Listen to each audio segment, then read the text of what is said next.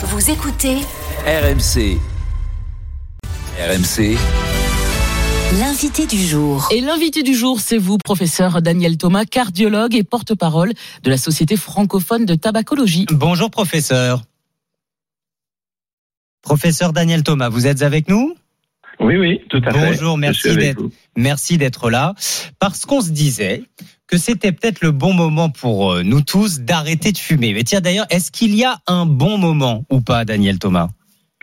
Il est toujours bon d'arrêter de fumer et je peux le répéter, je le répète souvent, et il faut et ne pas hésiter à demander de l'aide pour arrêter de fumer et, et tous les moments sont bons et je pense que, bien entendu, euh, cette étude dont on va, dont on va parler Oui. est l'occasion effectivement de se motiver. Mais bon moment euh, à n'importe quel âge, à n'importe quel moment de l'année, parce que parfois on se Alors. dit, euh, là c'est des vacances pour certains en février, on se dit que l'hiver c'est peut-être plus facile parce qu'on est moins tenté d'aller dehors sans griller une en terrasse.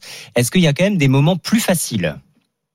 Alors, il y a des moments plus faciles, bien sûr. C'est des moments, euh, effectivement, où on se sent, disons, plus motivé. Et dans les éléments de motivation, il y a effectivement le bénéfice qu'on va euh, obtenir euh, du fait d'arrêter de fumer. Un bénéfice santé, bien entendu, Euh, c'est évident, puisque faut rappeler que le tabac fait 75 000 morts en France par an. Donc, euh, il est clair que euh, ça impacte énormément la santé, tant en ce qui concerne les risques de cancer que de maladies cardiovasculaires ou d'insuffisance respiratoire. Donc, il est toujours bon d'arrêter de fumer pour sa santé. Et il faut trouver des éléments de motivation pour le faire, bien sûr. Et celui-là est le premier élément de motivation théoriquement.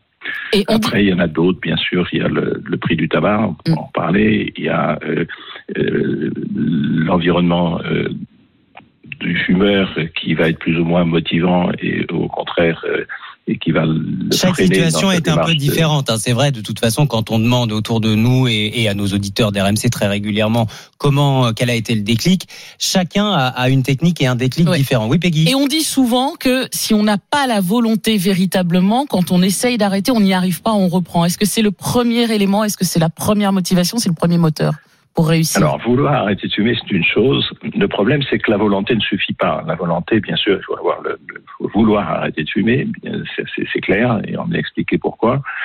Euh, par contre, euh, c'est pas un problème de volonté. Le tabagisme est une addiction, une addiction très forte. Il faut rappeler que le tabac est une drogue dure, c'est une drogue qui peut rendre aussi dépendant que les drogues illicites comme l'héroïne et la cocaïne, et que donc euh, Au ce même pas niveau. uniquement une question de La dépendance à la nicotine, c'est la même dépendance que à l'héroïne ou à la cocaïne.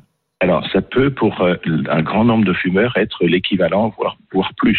Donc c'est important de se Euh, faire ça- accompagner par un médecin ou par un addictologue ou un C'est tabacologue essentiel. Alors, c'est c'est pas toujours nécessaire, puisqu'on sait qu'il y a un grand nombre de fumeurs qui ont arrêté sans aide particulière, mais euh, et en particulier pour ceux qui ont déjà essayé plusieurs fois et qui n'ont pas réussi. Je pense que ce qu'il faut leur dire très très clairement, c'est qu'il ne faut pas hésiter à demander de l'aide, car cette addiction euh, peut être considérée quelque part comme quelque chose qui est du ressort d'une aide médicale à proprement parler, puisqu'il y a des aides médicales à l'arrêt du tabac dont il- qu'il faut utiliser. Donc les patchs, Euh, des choses comme ça? Alors, les, la substitution nicotinique, en l'occurrence, effectivement, les patchs ou les gommes ou pastilles de nicotine, qui sont en première ligne euh, pour cela. Et puis, il y a également d'autres aides médicamenteuses. Et puis, il y a la cigarette électronique qui, actuellement, fait partie des outils potentiels pour euh, euh, arrêter de fumer. 39 89, hein, le numéro de tabac info service, euh, c'est gratuit. Vous êtes en ligne avec un médecin traitant. On parlait des prix parce que là aussi ça peut être une source de motivation. C'est d'ailleurs pour ça qu'on se disait c'est peut-être le bon moment. Vendredi prochain, 1er mars, nouvelle hausse des paquets entre 50 et 75 centimes par paquet. À chaque fois que le paquet augmente, la consommation baisse en France, professeur? Alors, il faut nuancer, parce qu'il faut voir que les, les augmentations qui ont lieu actuellement sont des augmentations qui suivent l'inflation. Donc, ça veut dire que le tabac reste au même prix. Et donc, il faut pas, euh, voilà. Et, et, et d'ailleurs, s'il n'augmentait pas, ça voudrait dire qu'il baisse en, en, en coût pour raison. le fumeur. Bon, donc euh, ces augmentations sont des augmentations qui sont insuffisantes. Et euh, je veux dire que euh, des, des, organisations de lutte contre le tabac euh, plaident pour une augmentation plus forte et on sait très bien que c'est directement 20 euros le paquet comme certains pays l'ont fait. Alors, hein. Peut-être pas directement 20 euros le paquet, comme ça existe dans beaucoup de pays où le paquet est à ce niveau-là. Euh, mais ce qu'il faut, c'est que ce soit pas trop progressif, parce que si c'est progressif, le fumeur ne s'en rend pas compte en mmh. particulier, et on sait en France, on a déjà fait l'expérience à deux reprises, c'est que ce sont les augmentations euh, importantes de plus de 5% à chaque fois qui vont avoir un impact effectivement sur euh, euh, les achats de tabac. On l'a fait l'expérience lors du plan cancer 1 du temps de Chirac, où une augmentation de 40% en un an a fait baisser de 25% la consommation de tabac. On l'a vécu plus récemment, entre 2016 et 2019, le paquet est passé de 7 à 10 euros et avec une baisse significative. C'est là où on voit que ça, ça a un plus fort impact. Donc, euh, donc ces, ces, augmentations, euh, c'est les fumeurs s'en lamentent, les buralistes encore plus, mais bon, il faut bien relativiser les choses je répète, ça suit l'inflation, donc c'est insuffisant pour avoir un impact sur euh, le tabagisme. Professeur Daniel Thomas, j'ai une mission pour vous. J'ai une mission pour vous, professeur Daniel Thomas.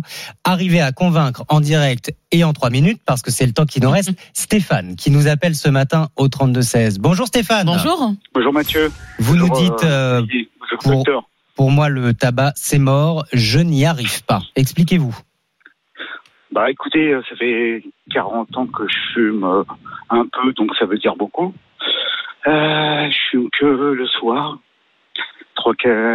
C'est simple, docteur. Hein. Je fume 3-4 cigarettes le soir, quand j'ai fini ma journée. Et puis c'est tout. Depuis 40 ans truc. Sans aucun arrêt, Stéphane Si, j'ai arrêté 7 ans à un moment. Qu'est-ce qui vous a fait reprendre? Un problème, euh, un, problème euh, familial. Oui. c'est simple. Hein. c'est ce que je dis. Ne jamais commencer de fumer. Parce que le jour, le jour qu'il y a un problème, on retombe. On retombe dedans euh, direct. Mm. C'est un truc, oui, c'est un truc de dingue. Mais bien sûr que j'ai la cigarette, comme dit le docteur, je comprends tout ce qu'il dit. Hein. Je, mais tout seul à la maison, quand le soir je me mets devant avec mon verre de Perrier et euh, pour décontracter. C'est difficile. eh ben, bien sûr. C'est peut-être ce que vous nous disiez, euh, professeur Daniel Thomas. Le cerveau n'oublie jamais la dépendance aussi forte que celle à, l'héroïne, en fait. Exactement. Et cette dépendance, on le voit chez ce, cet auditeur, c'est que cette dépendance n'est pas forcément liée à une forte consommation. Hein, euh, une faible consommation peut effectivement euh, créer cette dépendance et il l'a dit très clairement, un peu c'est déjà beaucoup. Hein, on sait que l'équivalent de fumer autour d'une cigarette par jour en moyenne, c'est la moitié du risque de 20. Cela étant, je crois ce qu'il faut dire à cet auditeur, c'est qu'il n'est jamais trop tard, néanmoins, et même s'il fume depuis 40 ans, pour arrêter. Pourquoi? Parce que cette étude dont on a parlé au début de notre entretien, dont je, je rappelle, hein, fumer avant, s'arrêter de fumer avant 40 ans, euh, c'est comme si on n'y avait presque pas touché.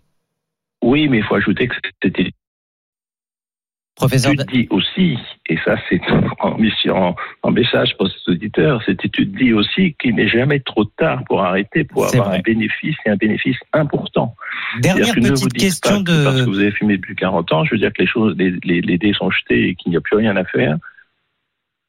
Dernière petite question de, de Jamel, professeur Daniel Thomas. Je veux dire que voilà, vous vous battez apparemment effectivement tout seul. Daniel Thomas, vous êtes avec nous parce qu'on euh, ça, ça, coupe un peu. J'avais juste une dernière petite question de Jamel qui nous demande s'il est possible d'arrêter la, la cigarette sans prendre du poids. Bon, Daniel Thomas, je crois que c'est devenu trop compliqué. Oui, alors, euh, alors, en moyenne, si vous voulez, les fumeurs qui arrêtent de fumer. Allô? Allez-y. Alors, en moyenne, les fumeurs qui arrêtent de fumer prennent 3-4 kilos mais c'est pas c'est pas obligatoire et euh, en ayant une diététique appropriée, en faisant de l'activité physique et euh, en ayant justement cette substitution nicotinique, on peut effectivement éviter une prise de poids conséquente. Merci beaucoup, professeur euh, Daniel Thomas, cardiologue, porte-parole de la Société francophone de tabacologie. Merci Stéphane pour votre témoignage. J'espère que on aura aidé à vous aider et à vous inciter peut-être à arrêter de fumer, euh, continuer sur, euh, sur la RMC, bien sûr. Vos appels, vos messages. On se retrouve dans une minute, 8h moins 5.